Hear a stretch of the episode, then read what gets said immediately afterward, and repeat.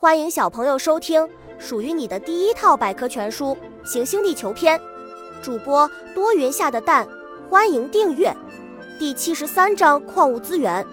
矿物是地壳中的化学元素在各种地质作用下形成的自然产物，它具有一定的化学成分、物理化学性质以及比较均一的内部结构。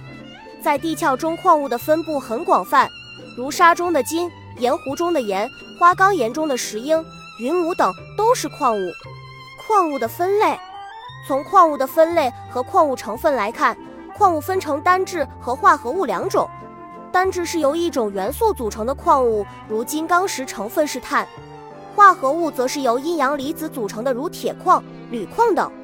工业冶金，我们可以从矿物中提取有用元素，冶炼成各种工业需要的金属，其中。最重要的是从磁铁矿、赤铁矿中提取铁，从方铅矿中提取铅，从黄铜矿、斑铜矿中提取铜，从铬铁矿中提取铬等。保护矿物资源，矿物资源是非可再生资源，所以我们要对其合理的开发和利用，限制或禁止不合理的乱采滥挖，防止矿产资源的损失、浪费或破坏。同时，在开发利用中尽量减小对环境的污染和破坏。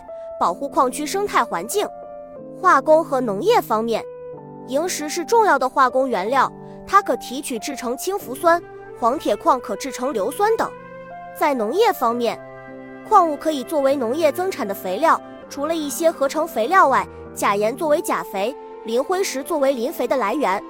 小知识：在矿物资源中，最软的矿物是滑石，最硬的矿物是金刚石。